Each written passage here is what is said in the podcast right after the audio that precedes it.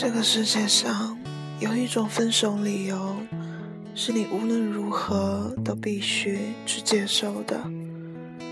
它是通过人力再也没有办法去改变的。其他所有的事情，你都可以心有不甘，然后怨天怨地。你也可以去争、去哭、去抢、去闹，但是只有这一种分手理由。是没有任何办法的，就是死亡。电台里主播播出这段话的时候，他从沙发上站起，走到厨房，把水壶里的水慢慢倒进杯子里。他倒了很久，倒完了又慢慢的喝了很久。我看着他的背影。觉得自己没有任何办法进他的情绪里，我无法发声，甚至连站在他身后给他一个拥抱都不被允许。他的孤独与悲伤太过锐利。主播的结束语已经念完，张信哲的找钥匙。尾音结束，空留了一世的寂静。我站起，把沙发上的皱褶抚平，一点点清理掉茶几上的瓜子壳，打包了垃圾袋。他还是背朝着我，站在水壶边，一动不动，仿佛连呼吸都屏住。我转身。进了卧室，我把他送的礼物收起，装进了一个鞋盒。出门的时候，我要干干净净的丢掉。爱他至此，不需要再累赘的提醒自己不去忘记。一个行李箱整理妥当所有的衣服、首饰。我总是。极简单的打理自己，最丰厚的资产便是书架上那奇异的文字。请让我存个私心，把这么重的书本留下，连同它里头我们为数不多的促膝谈心的欢乐时光。他大笑着，为书中的人物。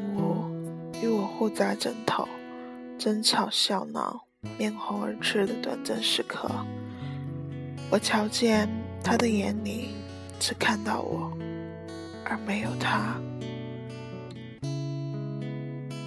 他书桌的抽屉被摸得光洁，阳光正好，都有些反面。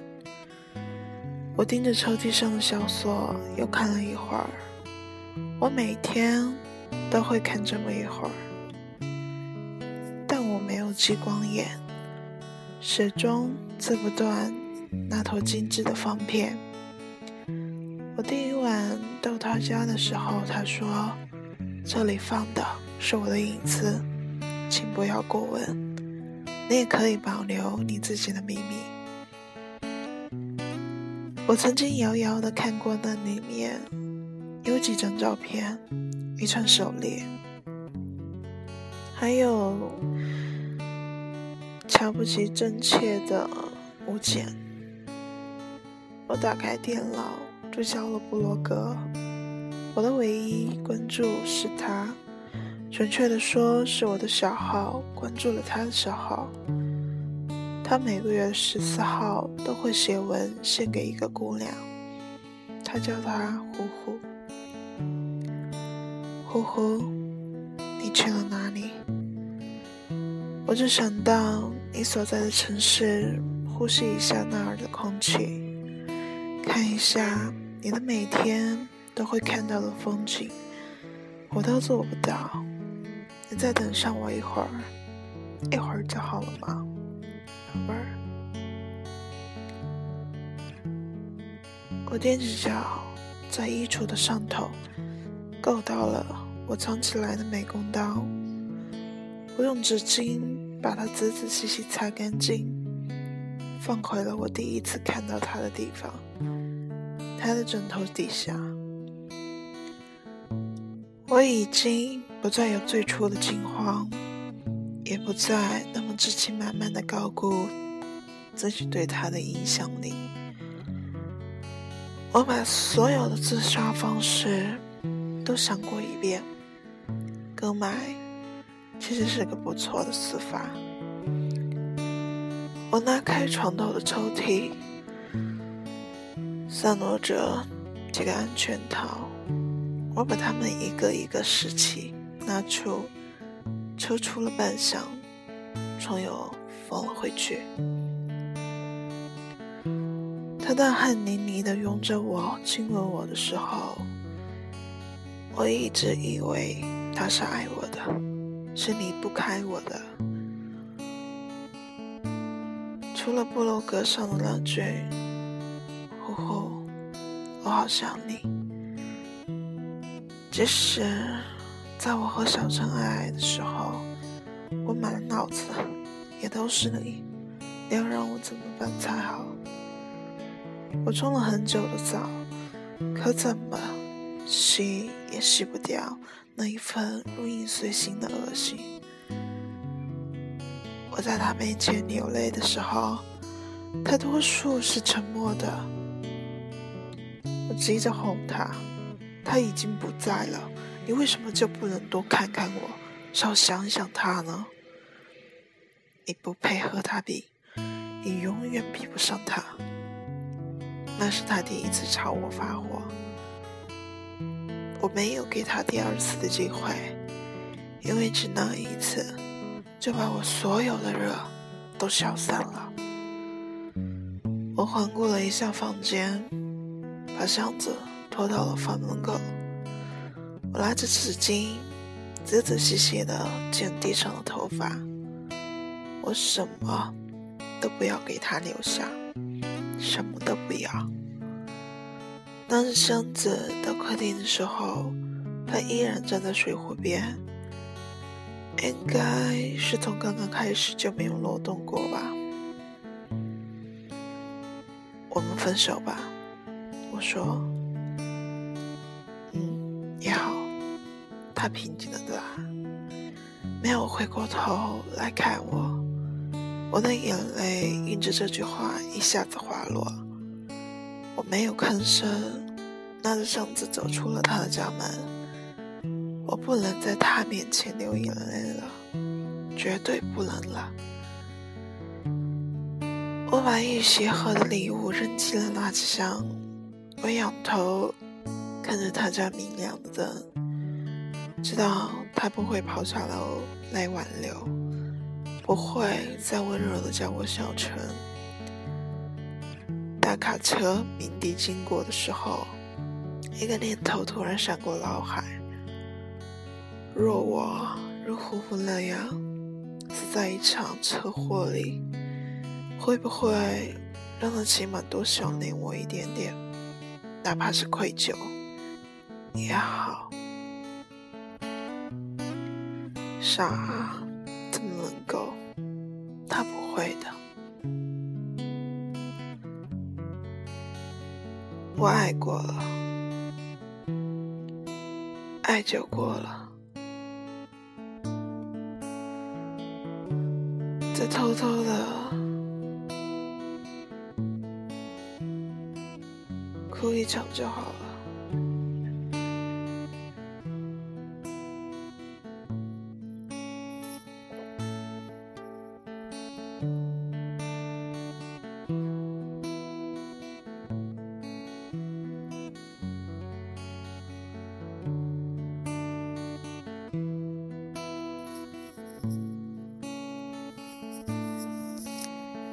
那我的故事就讲完了，感谢您收听，我是露露，我们下次再见。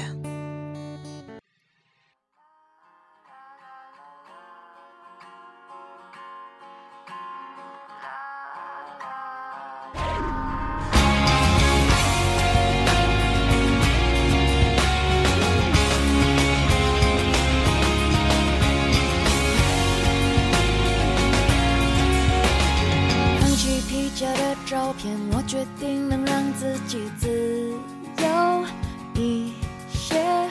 过去的惨痛经验让许多人都忘了爱的语言，不会为谁而改变。两个人一旦没了感觉，说抱歉不。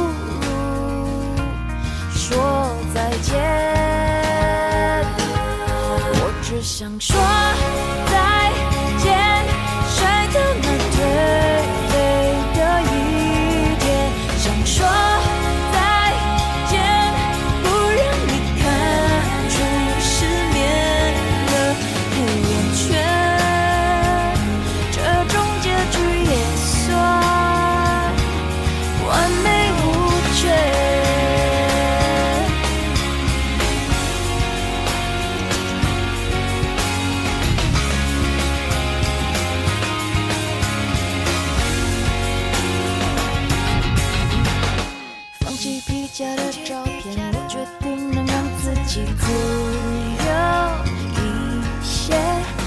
去的惨痛，今年能去多远都忘了。